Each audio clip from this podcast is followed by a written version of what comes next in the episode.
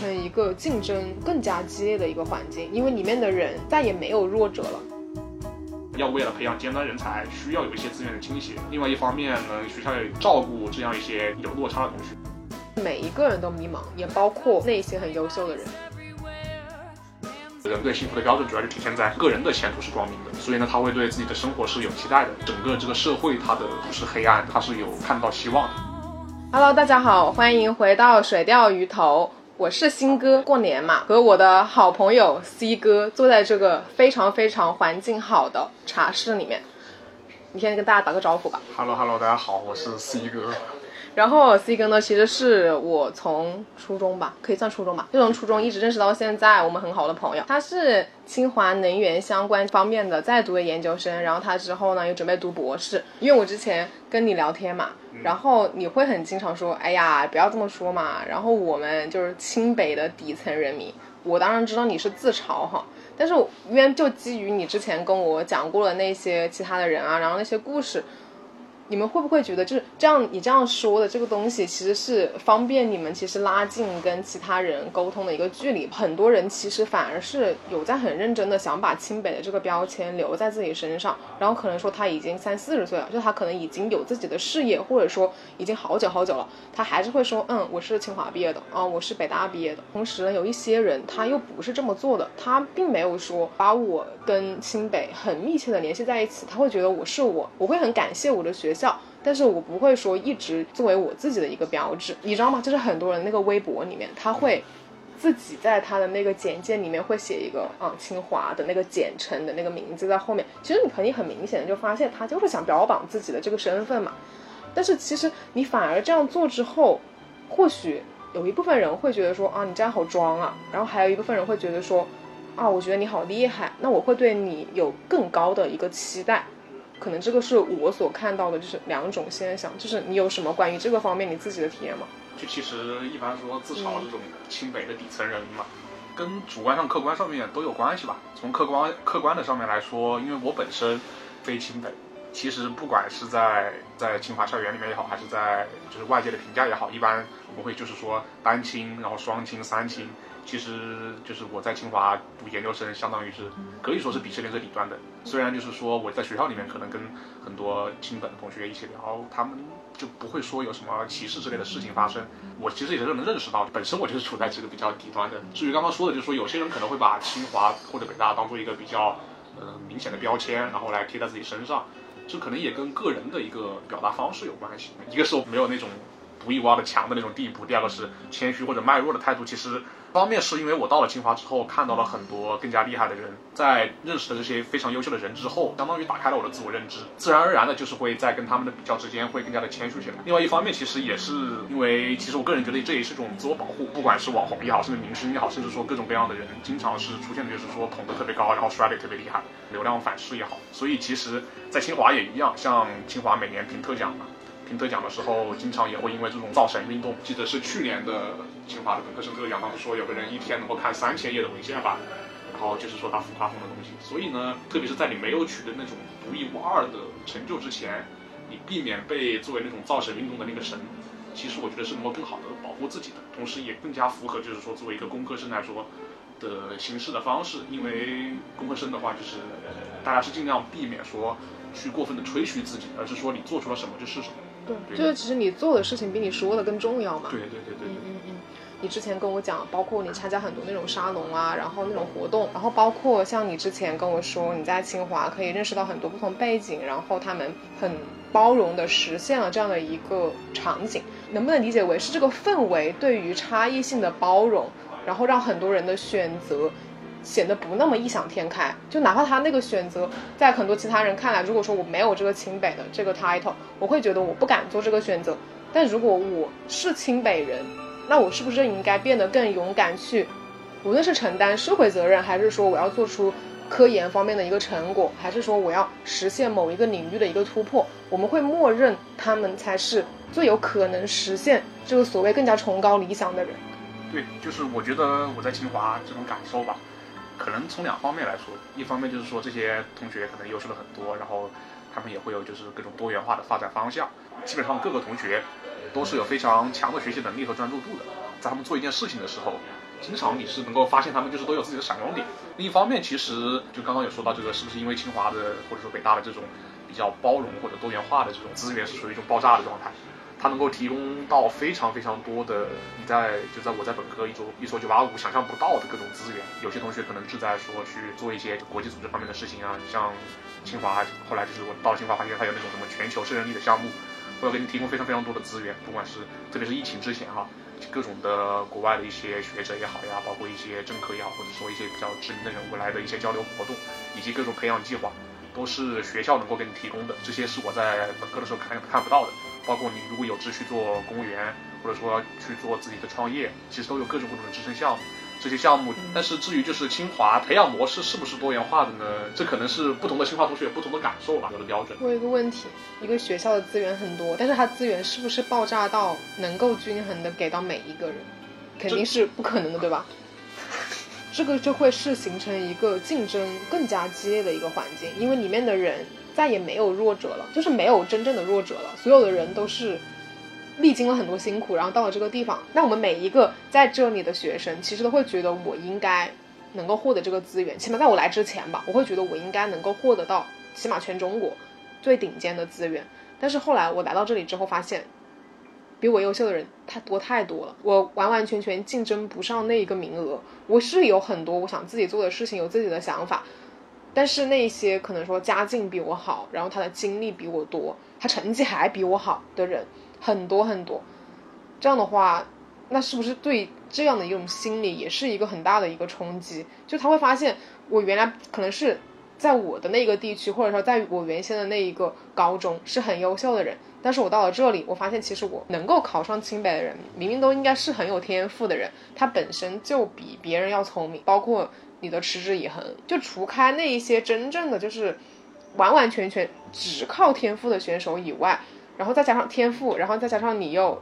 肯奋斗，然后你又肯做事儿，其实讲道理，你应该就是会很优秀的人。那他们大多数人的话，其实在你看来，真的是兴趣驱动了吗？还是说我就是有这样的一个实力，或者说我只是有这个能力而已？一开始的那个问题就是说到，确实就是。可能说这个资源它是非常丰富的，但是也就是说，并不是说每个人都能够享受到那个最顶尖的资源。因为就记得我之前就是还有有有一次跟你分享过，就是说这个当时我们的呃清华的副校长就曾经跟我们开会的时候就说过，就是说呃因为清华北大它已经处于在就是说中国这个学校的最顶端了，所以其实老师们非常有志向培养的是说一定要培养出来那一个或者两个，或者说甚至十个一百个。那种真正能够突破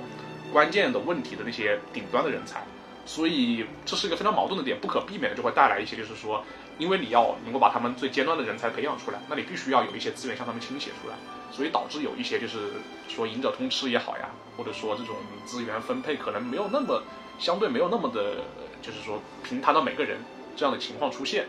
呃，这是，但是你另另一方面也说，就是其实他们也说的有道理，因为确实清华北大它跟一般的学校它承担了不一样的责任，它需要有这样的一个培养模式在里面，而不是说传统的这种素质教育或者说基础教育也好，保证每一个人最后一名都能够上上到自己想上的学校，就是这是不一样的模式。对这个确实我是能够看到这种现象存在，但是也能够理解就是老师们他们的这样的一种培养模式。那在这样一种培养模式下面呢，确实也就是像你刚刚说的，产生了很多同学。他比如说曾经是很优秀，从自己的家乡考过来，然后原来是在高中的时候，他是处于非常在他的那个小的范围内吧，是非常优秀的、独一无二的优秀的这样一个人。然后到了清华之后，看到了非常多的这种比他更厉害的人，甚至发现就是自己原来的特长都不是那么的拔尖了，会有一种落差感在里面。所以呢，其实这两年也在慢慢的开始非常注重，一方面是尖端的这些同学们他的培养，另外一方面就是大家的一个压力的疏导。像去年的，应该是去年九月份的时候，当时的开学典礼比较史无前例的，就是我当时那个老师是清华的公管学院的一个老师，叫梅思琪老师。因为我们过去在清华开学典礼上面，老师的讲话一般都是说鼓舞人心的话，就是立大志呀、烧大舞台呀，然后让你说怎么怎么把自己做得更好。但去年是非常史无前例的开始说，就是说要呃开始尊重这个失败的意义或者失败的价值。其实也是在关注同学们到了清华之后，在跟别人的比较之中，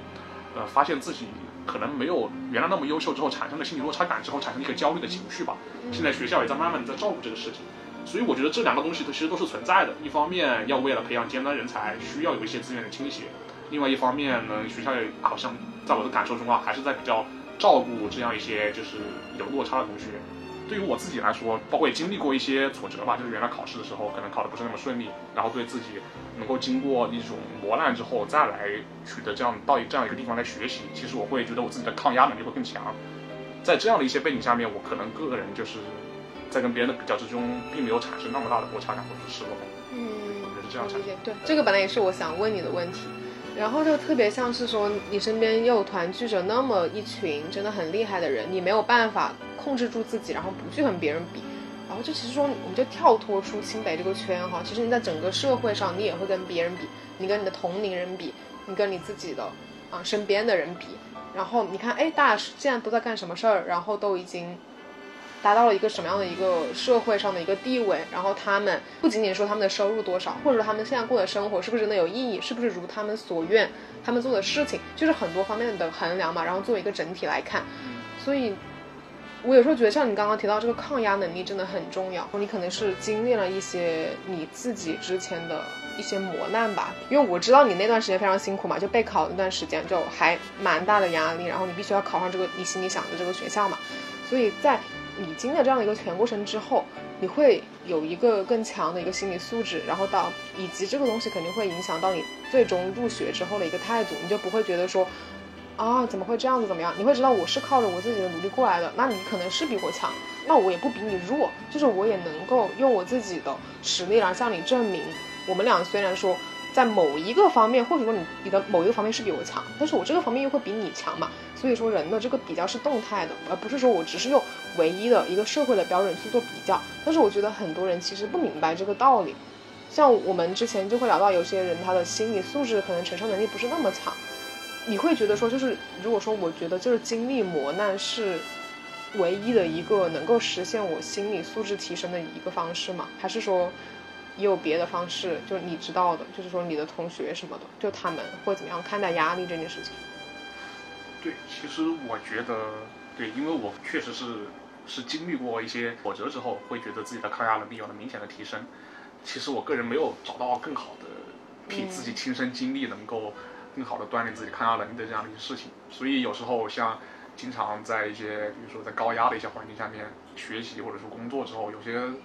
明显的是能感受到他心理素质会更强的，但另一方面，其实我也是觉得我自己抗压能力强，也是因为我是比较幸运的，有一定的家庭环境能够支撑起我自己的失败的一个成本吧。不管是呃我怎么选择，其实有父母做一个坚强的后盾在后面，但是我确实非常能够理解，像在清华的很多同学，包括像其他地方的一些同学，或者说一些工作的同工作的人，他们就是说接受不起一些失败或者挫折，家庭没有办法给他们提供那么大的容错率。我是从。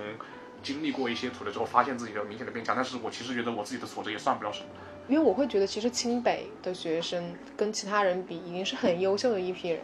那如果说连他们的压力都啊，连你们的压力都这么大的情况下，那其他人怎么办呢？那其他人压力不应该更大吗？你可以说，也许是你们之前传就学校传导的这个价值观是，像你刚刚说的，我们一定要取得某一些领域，然后某一些课题上的突破，我们。选这么多优秀的人过来，并不是指望着你们每一个人都优秀，而是说我希望你们中至少有十个，或者是五十个，或者是一百个人能够实现这一目标。但是在这个情况下，那么其他的人或许说我没有赶上这个最尖端的这个列车，但是事实上我自己的人生也可以有我自己的感觉。但是可能很多人像你说的，我不就是被这一套清北人就是该做什么什么事儿，然后洗脑了，然后我会觉得我如果不是。百分之前百分之十或百分之二十最优秀的人，那我好像什么都不是。但事实上，你已经比大多数、更大部分的人已经强太多了。感觉好像是像一个围城嘛，就是你们已经进去了，然后你们在里面打呀、厮杀呀，或者说就是在里面聊啊，然后怎么样的。然后我们还觉得每一个人都很棒，每一个人都很优秀。所以很多时候，可能大家就会觉得说，如果你说，哎呦，我压力好大，然后怎么样？别人说，天呐，你清华的压力还大。你不应该是随便找什么工作，别人都会要你吗？对吧？你把你的学历一摆出来，那哪个公司不要你？好像没有一个权利，或者说没有一个可能性去抱怨这件事情。要不然就是说我选择一条传统意义上不同的道路，我不去走那个职业发展的路，我不去考公，我不去什么什么部委，然后我不去很多传统观念里面比较好的职业，我选择自己去创业。然后或者说创的那个业不是那个跟着大众现在这个趋势跟着这个风口走的，然后可能是我自己想做的事情，或者是我们之前看很多他自己去开他自己的店，不管是开哪一个类型的，都会直接新闻标题，然后什么北大毕业的学生、清华毕业的学生在哪里哪里干什么，就这个事情其实也是一种对人的贴标签。因为你刚刚有说你们就是比如说新生的那个开学典礼上，就是有在刻意的去扭转这样的一个风向嘛，其实我觉得这个就是学校做的一个努力。对对。所以就刚刚顺着这个市场说到的，就是说这个抗压的问题，其实也是跟你聊才想到的吧。不管是清北的同学也好，或者说其他的地方的同学也好，这种抗压可能有两方面吧。一方面是自我疏解的能力，另外一方面是正确的一个自我认知。对于很多清华的同学来说，其实特别是有些同学压力很大，甚至有些同学因为压力过大之后结束了生命啊，或者出现了心理的不健康。他们其实我后来也也也想过，也跟同学有聊过这个这样的一个事情。一方面是我们一直在这样的一个比较。激烈的竞争环境里面，就我记得我之前也跟你说过，比如说我们如果是没有这么多的想法，或者说没有看到这么大的世界，或者说没有看到这么强的一些竞争对手，我们可能也生活的特别幸福。就是我在一个小渔村里面，我自己打鱼，然后我也不知道是怎么样的，我也可能也特别幸福。但是反而这不是一个应该的现象，就是反而走到了更大的舞台之后，失去了自己的一个正确的自我认知。在清华或者在北大，首先对于每个同学来说，还是应该就是认识到自己还是一个普通人的。自己并不是说进去之后就能够改变世界了，就能够把这个什么地球撬动了。对对对，不是这样的。可能有时候就是有很多同学或者自己在进去之前有了过高的这种自我的期待，或者说身边的人给他过高的压力之后，然后把他的这个压力堆积起来之后走不出去。另外一方面的自我疏解就是说，刚刚你说的，从其实从很多清华的同学，比如说他在清华就算排倒数第一名。那其实他的学习能力和在清华的这个环境下面培养出来的综合的能力，放到外面去都是能够解决很多问题的。所以有时候是疏解压力，有时候也是需要就是能够自己走出自己这个认知上面的一个圈套或者说瓶颈吧。就是你要能够看到，可能你只是在这样一个地方，呃，没有竞争过别人，或者说有一些个别的点没有别人优秀，但是其实你走出去，你也是非常优秀的。所以其实这也是可以对。在我们清华的或者说北大的同学，以及呃别的地方的同学，就是说他压力特别大的时候，可以能够做出的一些感受或者说一些调整。对，就等于说我其实从这个围城里面走出来，对，然后我不去考虑说那么多别人的一些眼光和看法，对，我反而能够勇敢的做自己。之后我承认我别人可能是比我强，那也没有关系，我有比别人强的地方，我也有可以活出我自己人生的可能性。其实你一旦不拿你自己去跟那样的一批人比，你的心理上的压力就会要小很多。就是没有人说你一定要，比如说你一定要上福布斯的那个榜单，然后什么 thirty under thirty，然后你才是成功嘛。每年也就三十个人能达到这个标准嘛。我们如果说总是看到的是那个最优秀的人，那我们永远都比别人差。我们在我们自己力所能及的范围内，然后去做到我们能做到的最好，其实就已经可以了。我觉得我们可能很多时候就不是清白的人哈，就大家就对于这样的一群人的感觉，就是好像他们应该是所有的事情他们都能够去做，他们的每一个决定都是经过他们深思熟虑的，然后他们的每一步走好像都是由天赋或者说加持自己的努力所结合在一起，然后每一个决定每一个步骤都是有经过他自己的一个很严密的思考啊，包括说一个计划的。但其实很多时候也不是像你刚刚说，大家都是普通人，对，有谁真的能够做到这一点呢？对对，所以就想说，就是刚刚之前你说的，就是是不是可能说清华的人把自己的人生都规划的特别的特别的好，然后对未来都有一个非常清晰的认知，然后就就非常能够知道未来一切会怎么变化一样，我觉得可能是没有的。清华或者北大出来的同学，不管是像我这种底层人民，还是说那种优秀的人，其实百分之九十九吧，都还是普通人，像。比如说去年的那个就业数据，其实现在清华北大，我就最简单的例子就说留在北京吧，那现在好像是硕士只有百分之三十多，然后博士是百分之五十多，其实也就是说绝大多数，他可能都是就是说扛不起，当然有些可能是到地方去做了自己更适合的选择，或者说更能够展示自己的舞台，但绝大多数都是跟普通人一样，他也考虑到北京可能买不起房，或者说上海买不起房，然后也会需要回到家里，对，所以。这个确实就是，并不是说在一个什么取得了什么样的学历之后，你就能够掌握自己的人生，而相反，其实可能不是每个人都能够看看到自己的人生，更多的是大家都是在走一步看一步，嗯。然后再以一种就是说稳打稳扎，或者说一个一步一个脚印的这样的一种态度去走自己的人生。人生本来就比较充满着这种变数嘛，而且你反正你一眼看到头的那种，反而是更加没有意思的，对吧？对，所以主要还是说想，就是你可能大家都会迷茫的时候，特别是对于自己未来可能觉得好像特别不确定，但是只要能够在自己的，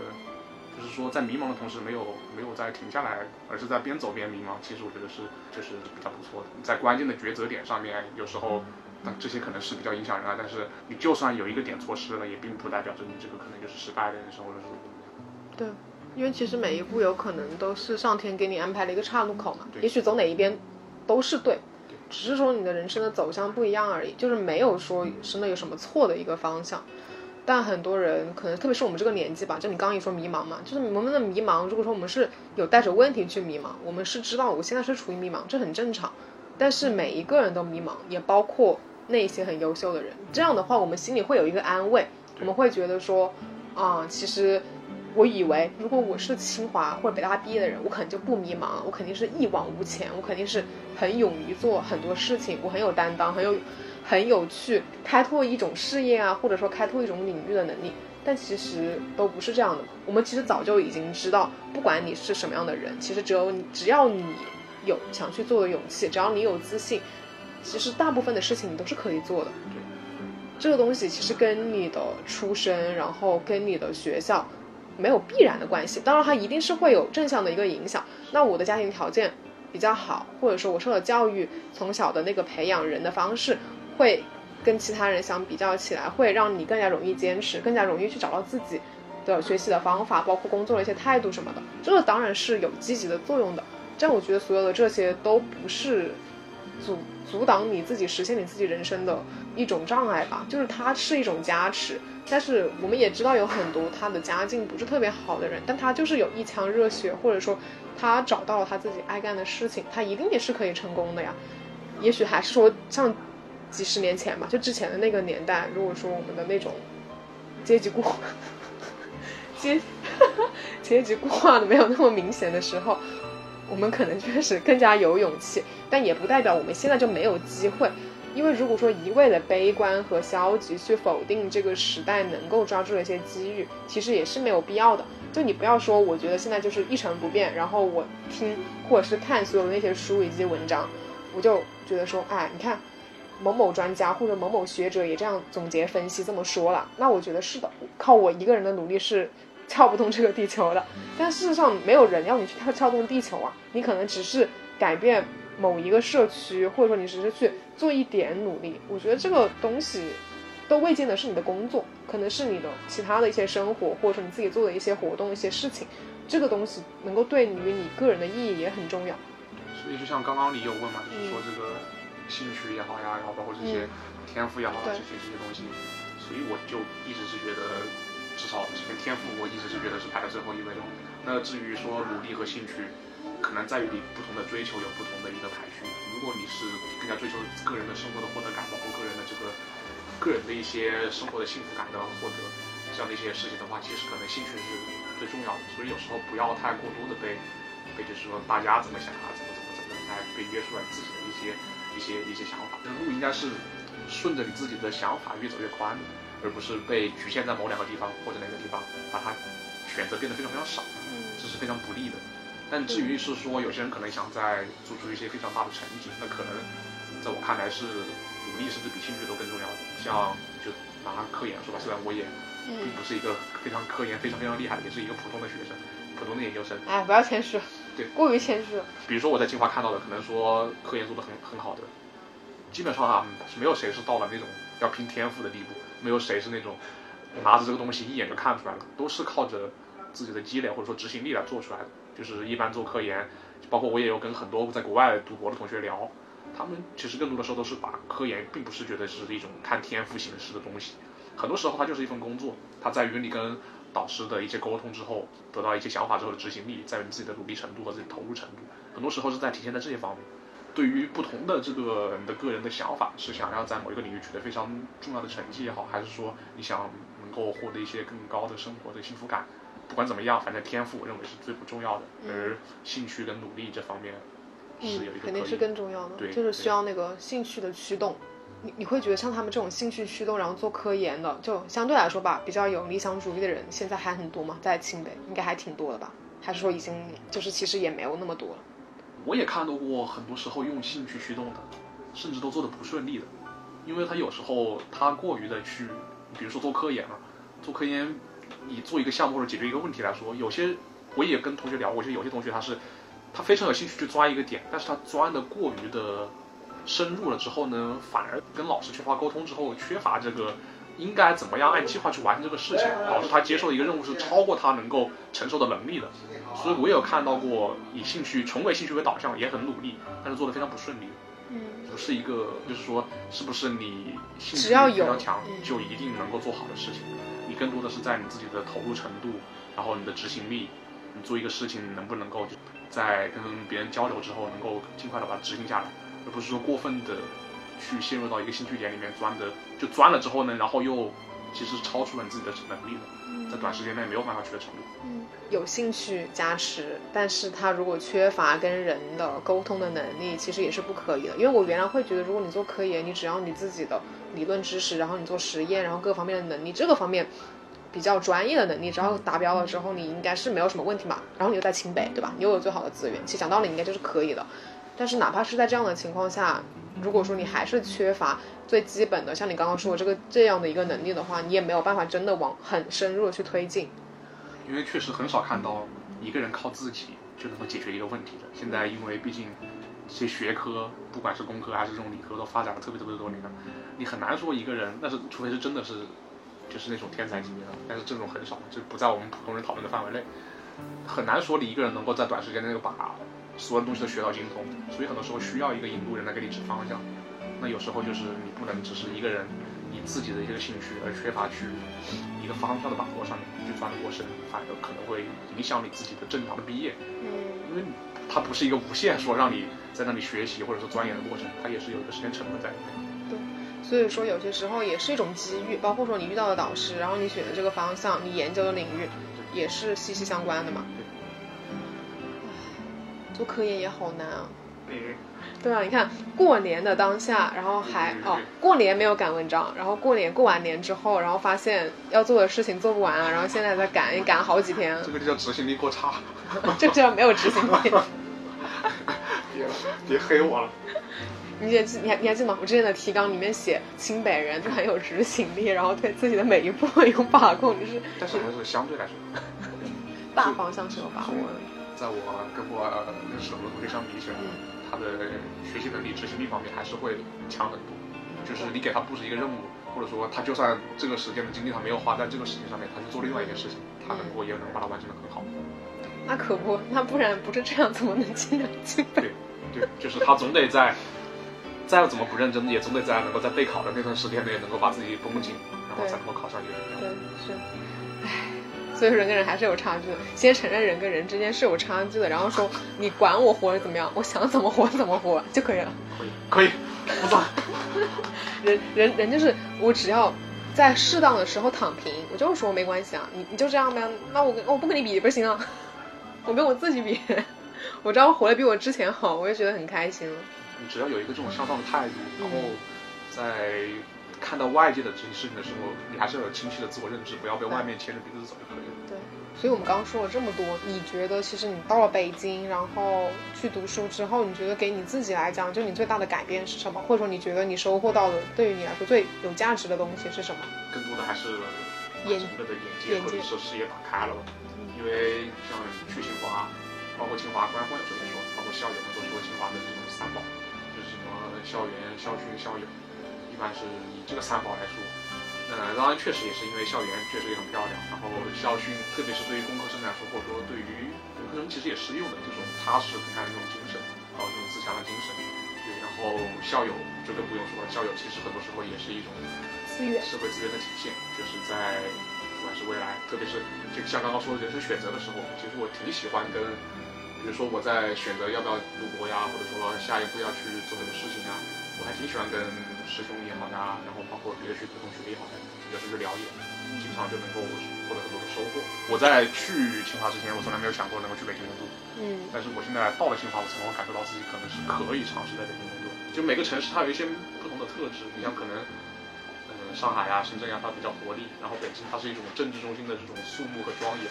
虽然我们说现在城市都要蓬，各个城市都要多元蓬勃的发展，但是不得不说，北京、上海、广州、深圳这些一线城市确实会比很多别的城市的差距是有一些差距的，眼界的差距也好，资源的差距也好。你刚刚说你会去问一些师兄啊，或者说师姐啊，然后问一些对于未来就业的一些考虑嘛。但是真正能够选择我有勇气留在北京，然后我本身不是北京人，我愿意北漂的人，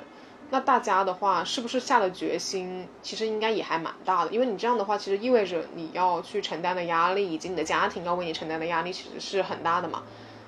现在在北京，这个整个一个就是你作为你现在你这个角度出发，你觉得这个压力具体体现在哪个地方？也有可能是科研哦，就因为你可能要读博嘛，那可能就是科研方面的压力，然后再包括是整个社会上的压力。在我原来之前跟你聊之前，我会觉得你都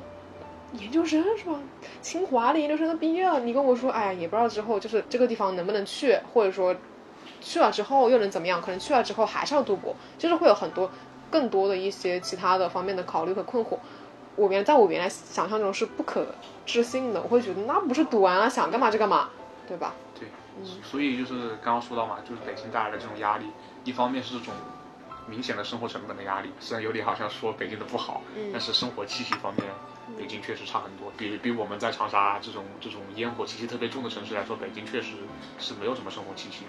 你能够感受到每个人的生活节奏特别的快，然后有很多人，因为他有一根绳子吊在头上，能够感觉到他的脸上并不是一种非常惬意的那种感觉。另外一方面，北京它有太多的人才，当你比如说就是清华北大出来之后，为什么很多同学还是选择了逃离？对，是因为他们即便是这里出来的，但是确实在北京、上海甚至是广州、深圳来说，这样的学历并不少。如果你是拿着清华北大的文凭回到一个普通的城市，或者说一个小一点的城市，那你可能是那个地方，比如说全县城可能学历最高的那个人。或者说大家最受瞩目的那个人，把你当做这种重点的人才来引进。那在这样的一个城城市，特别是北京，它本身清华就在那里，或者北大就在那里，它每年培养了这么多毕业生，它是非常不缺清华北大的人的。那这样的同时，就是你能够在别的城市体现出的那种那种不一样、那种独特性，在这里就体现不到了。对，就是你的优越感在这个地方其实是没有了。对，也不能说优越感吧，就是说你跟别人不一样的那个地方，比如说文凭，在找工作的时候吧，就是很普通的文凭啊，就像别的城市可能看一个。普通的本科的同学一样，所以其实在北京的压力还是很大。对，包括这个就是也在你未来就业之后到了一个单位，内部在做一些这种就是往上走的路路线的时候，你怎么能够？因为总是离不开跟人的较量。那跟人的较量的过程中间，北京和上海、广州这些地方，它既然有好文凭的人这么多，这种竞争中间带来的压力也是一方面。所以竞争的压力跟生活的压力两部分。会觉得说，就是好多时候我们以为。有一个可以好像就是取得胜利，或者说是一个最终成功的一个标志。那在我们原来可能在我们小孩就在小孩子，或者说在学生的观念里面，我能拿到这个文凭就是我的标志。但是后来你发现，你仅仅靠着这个东西，而没有说你自己持续的一个成长性的发展，其实肯定也是没有用的。对对，嗯。所以就是就是刚刚说的，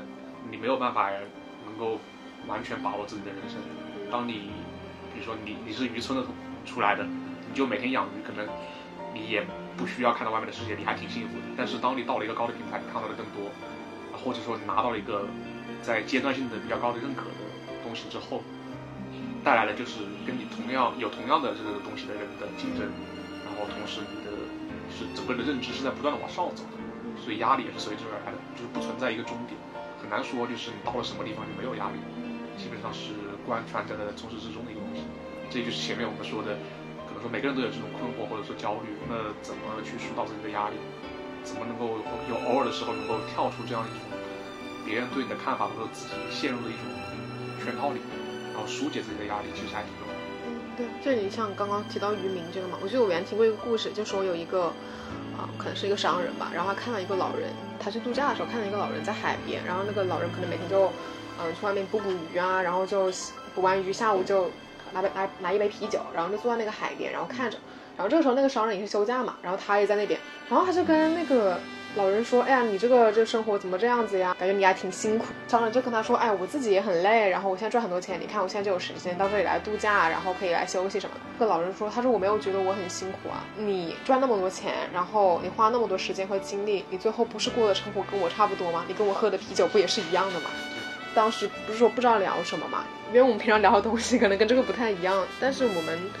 当时想到这个的时候，是会觉得我们原来以为每个人自己身上的困惑都很重，压力也很大。我们会默认为有一群人，就是比我们更厉害的人，或者他们头顶自带光环的人，他们应该就不困惑了，因为他们的方向感会更足，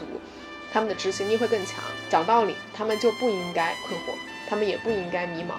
但是事实上，就是你能够看到的世界越大，你的眼界越大，就是一件好事情。但是如果说在这个方面你没有做到，你能够合适的调节你自己的心态，以及说你做一个你自己态度上或者说一个行为模式上的一个适配，你很容易也会陷入另外一种迷茫，而这种迷茫可能是其他人不能理解的。但是这种迷茫，我们就也不应该否认它的存在，你不能说啊，那你这些人你都迷茫，那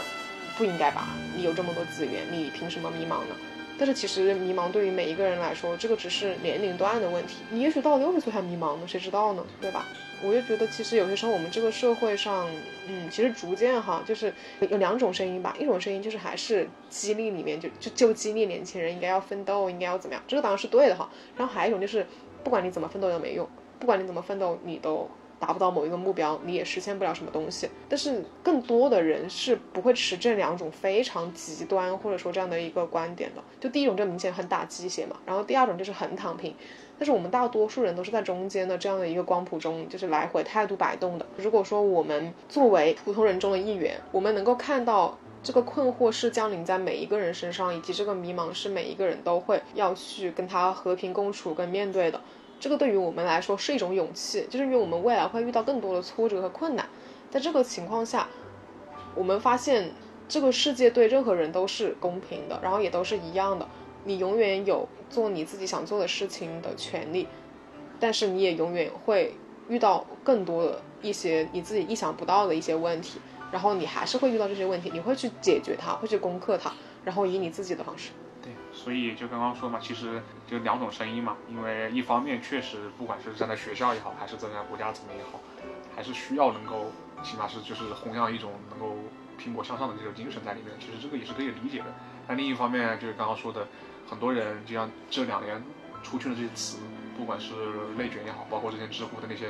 什么失败学呀，当然这个现在都被删掉了。包括这个可以，这可以啊，可以啊，这没有关系。包括知乎的一些失败学，然后包括还有还有什么躺平指南吗？不是之前有个什么？包括躺平啊，然后包括这种九八五什么废物计划，其实这些很多词哈，出现的都不是那种社会认知里面真正的失败者。你像，其实你像知乎之前那些失败学啊、内卷啊这些东西啊，包括躺平啊，包括九八五废物计划，他们传统的就是在学历里面比的话，可能都是学历非常不错的一群人。那他们确实也是到了自己的平台之后，发现了一些个人的。困惑也好，或者说一些焦虑也好产生的，所以就是说，从社会层面来说，我们当然一方面是需要去弘扬一种叫积雪或者说正能量的东西，但另一方面也要能够客观的看到，确实是大家在发展的过程中，大部分人还是普通人，应该能够允许或者包容他们的一些焦虑。他们的一些就是疏导自己的压力的一些方式，他们可能就是需要一种方式来表达出来，所以我觉得这两方面都是存在的，它并不是一个非常矛盾的点，并不是说谁要去打倒一方，就是说我们需要，呃，比如说各个有各个的焦虑，然后去把这种就是让整个这个国家层面也好，社会层面也好，或者说学校层面也好，去弘扬焦虑，我觉得肯定也是不对的。那另外一方面也不是说就是说我们为了弘扬正能量而把这种。同学们或者年轻一代，甚至说这种打工的年轻一代来说，他们的这种内心的焦虑去抹杀掉，不可能发生。嗯，对，我们需要看到更多人，然后需要听到更多人的声音。其实我们反而是不需要那么多成功的榜样了，我们会需要更多，就是他们经历过什么样的一个迷茫的阶段，以及他们是怎么样困惑的。我如果是我个人的话，我会更加期望看到他们的一种转变，或者说他们是如何与这样的自己。相处的这样的一种体现的话，其实才是一种更加真实的一种反应吧。我会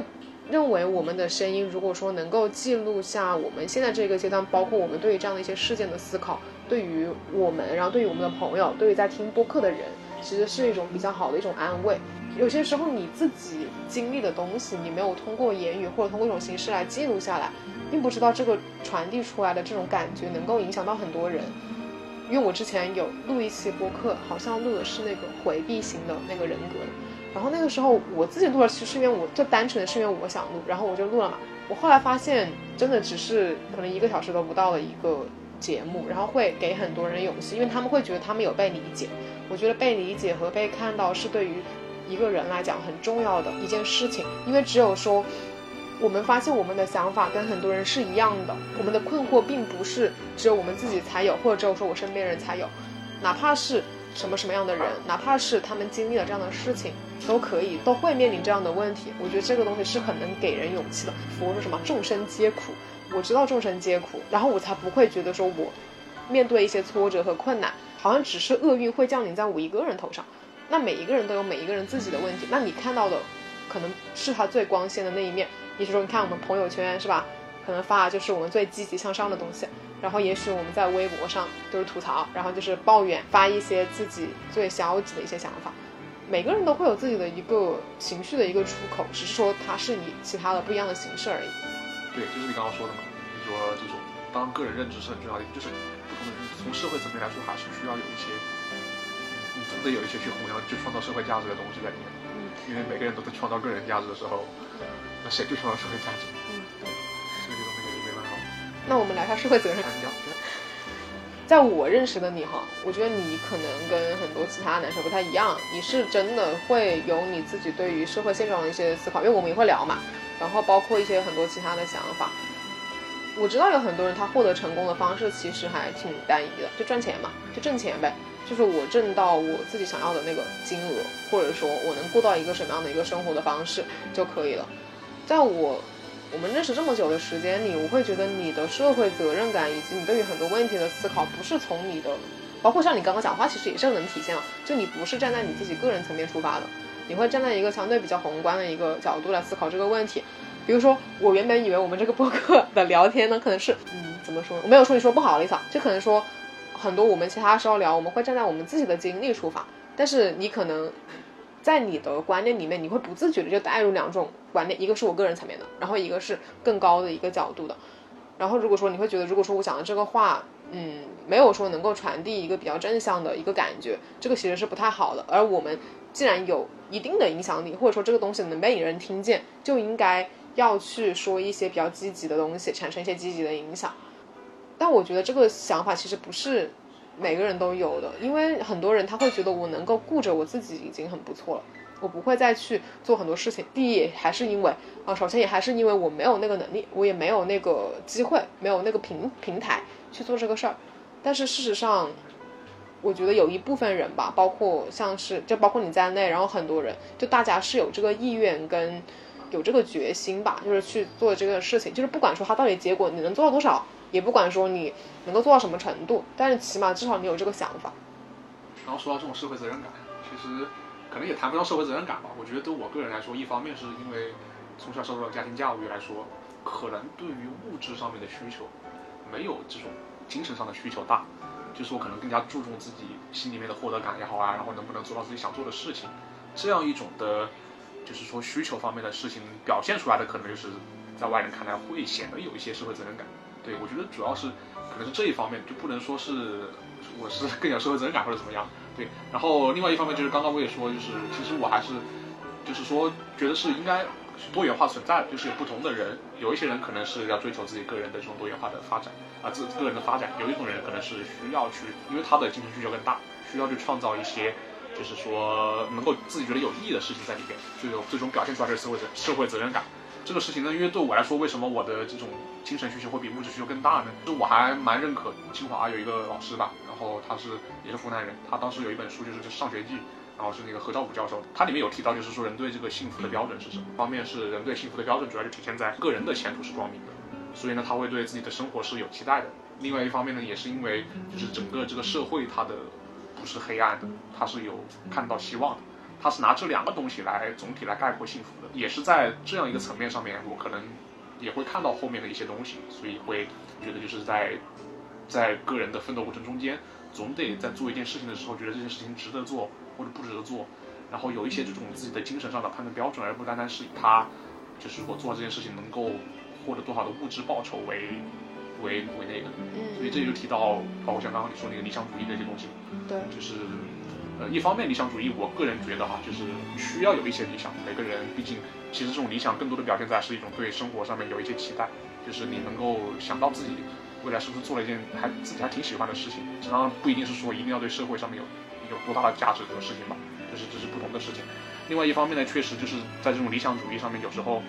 一个是需要能够贴合到实际，就是我不能空想要造一个什么永动机，然后以这个为理想。另外一方面，有时候理想的实现总是需要去向现实妥协的。像我们之前就是怎么说呢？就是我们课题组老师经常会跟我们说的，他也想做很多真正能够解决这个瓶颈关键问题的事情，而减少做一些，因为我们是工科，就做一些横向的项目。但是你总得养活这个组，你总得有一些经济上的支持，保证这个组的良性的运转。那就不得已的，你需要再做一些这种贴合实际的，或者说我们叫做做项目一样，来去获得一些钱或者一些现实的东西，更多的挑战理想的东西。所以我觉得是相匹配的。这个还是一种 trade off 嘛，就是等于说你们要在科研上要有突破，你要有金钱的支持嘛。如果你没有这个东西的话，你也不可能推进得了。所以说，你说像你刚刚提到，就是精神上的这种需求，以及说，嗯，可能说超出于对于物质的这样的一种满足感，对你来说很重要。这个是成为你之后会留在北京的原因之一吗？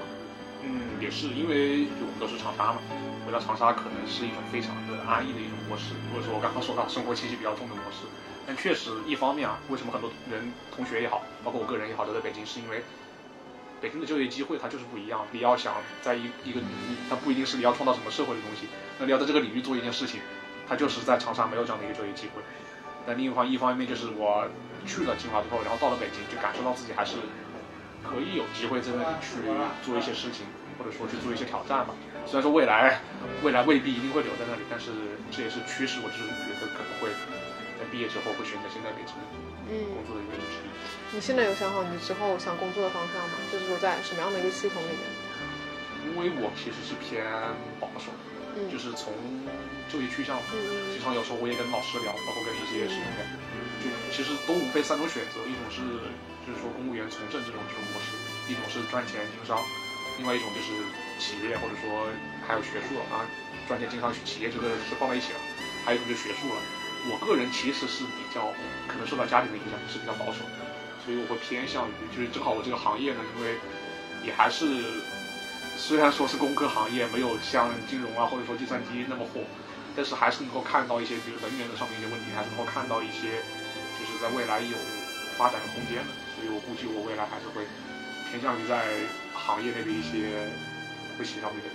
工作。像你刚刚提到的，因为你现在本身你读的专业也是跟能源比较相关的，然后问题其实也还是有蛮多，然后真正等待就是有人去想说说怎么解决这个问题，其实还是很关键的。如果说你有这个学历以及你有这个想法，还是能够做到一些改变的事情的。我不觉得这个东西是异想天开的事情，我也不觉得这个事情如果说你但凡没有从政，或者说你没有去做到公务员怎么样，其实你在另外的一个行业中，一定一样也是有去解决问题的能力，对，跟可能性。嗯，所以其实每个人，不管不管什么工作吧，他都是在实现个人和社会价值同时都在进行的。这个我觉得没有说哪个工作就一定比哪个工作更好。对，虽然现在可能很多因为就业的原因，大家特别是这两年吧，清北的去从政去公务员的队伍的人特别特别多，但我其实并不觉得就是说哪个比哪个更好，就很多人选择说比较盲目。别人怎么做的选择，或者说，比如说别人比较光鲜的一面，这也是今天聊的一个非常核心的想表达的点吧。你永远不要觉得某一行业或者某一个人，只看到他光鲜的光鲜的一面之后，就做出一个判断，觉得我后悔没有走他那条路，或者说我是不是当时改变一下选择就能够更好？因为在哪一个行业或者说哪一个路径的光线的背后，其实都有很多不为人知的比较心酸的事情吧。最重要的还是。一方面就是在你非常焦虑或者迷茫的时候，你是在边走边迷茫的；另外一方面，不要因为在做选择的时候觉得别人的光鲜而感到后悔，或者说感到保持前进的过程中间，然后能够保持自我的认知，能够保持自我的压力疏解，这样的一个状态下面，我觉得是更好的。对，作为这一期播客最后的总结，我们对于自己的生活、自己的人生依然还是有一腔热血，我们也接受我们会面对的迷茫和困惑。然后在这个情况下，我们勇于去做自己想做的事情，去接受自己，然后也去尽量的不跟别人做比较，只跟自己比较，差不多就这样。好，嗯，好，